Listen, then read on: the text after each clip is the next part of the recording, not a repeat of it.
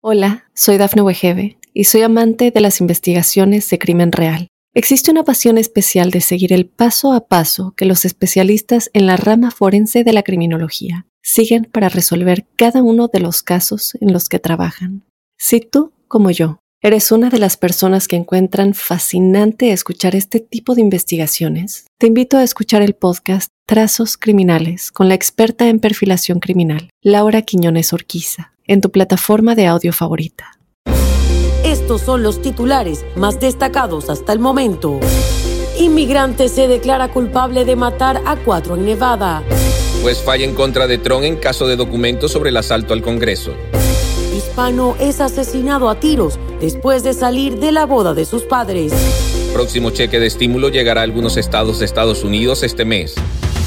Mundo Now, noticias en cinco minutos. Inmigración, dinero, política, entretenimiento y todo lo que necesitas para amanecer bien informado. Hola, ¿qué tal amigos? Bienvenidos a Mundo Now. Les saluda Alfredo Suárez junto a Lidia Callazo y Daniela Tejeda. De inmediato comenzamos con las informaciones.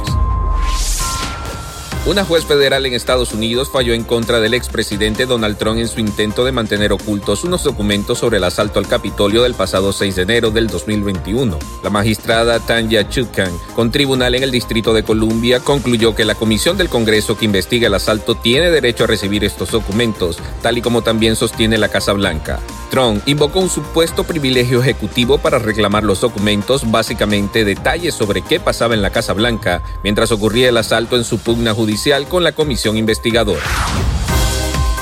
Un hispano fue asesinado a tiros el sábado por la noche después de asistir a la boda de sus padres en Midvale, Utah. De acuerdo con las autoridades, poco después de las 11.25 de la noche, la policía respondió a una llamada sobre un tiroteo, pese a las intenciones de los invitados a la ceremonia y los esfuerzos de los paramédicos por salvar la vida del hombre que yacía en el suelo bañado en sangre. La víctima fue declarada muerta en el lugar. El hispano fue identificado posteriormente como Oscar Ávila, de 28 años de edad. Los amigos del hispano aseguraron que el hombre era extremadamente cariñoso, directo y honesto. Si bien una cuarta ronda de estímulo a nivel federal es muy poco probable este año, algunos estados y ciudades de Estados Unidos están enviando un nuevo cheque de estímulo este mes. California o Connecticut están dentro de los estados que continúan enviando ayudas económicas. Después de que el pasado 5 de noviembre la Cámara de Representantes aprobara el plan de infraestructura de un billón de dólares, muchos se preguntan si dentro de este paquete estaría incluido un cuarto cheque de estímulo para millones de estadounidenses que aún continúan batallando con las consecuencias económicas de la pandemia del COVID-19.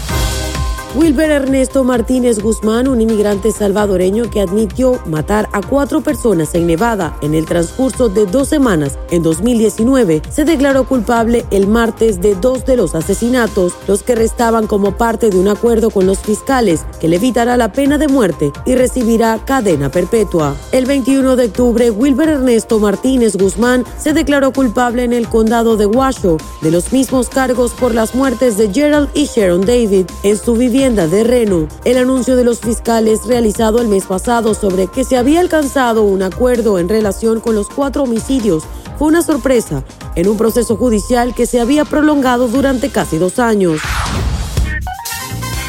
Imposible que te quedes con las ganas de enterarte de las noticias relacionadas con tus artistas favoritos. Obviamente por eso llego yo. Acá les traigo lo más nuevo en el entretenimiento.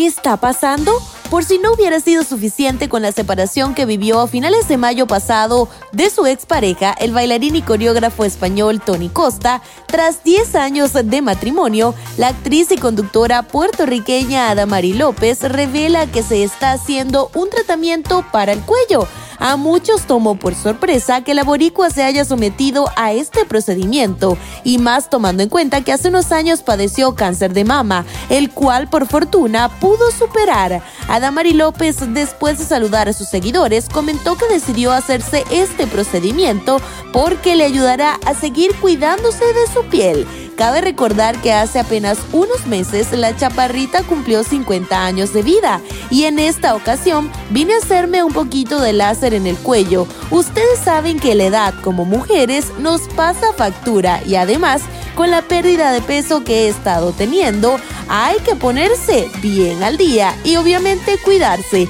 Esas fueron las palabras de Adamari. Deportes. Y en los deportes, las Águilas del América, líderes indiscutibles de la fase regular del Grita México Apertura 21, ya tienen confirmados sus dos partidos amistosos para mantenerse en ritmo de cara a la liguilla en lo que transcurre la fecha FIFA y los juegos de repechaje. El plantel de Santiago Solaris enfrentará a dos equipos de la Liga de Expansión MX, siendo los Coyotes de Zacala el primer juego amistoso calendarizado para este viernes 12 de noviembre.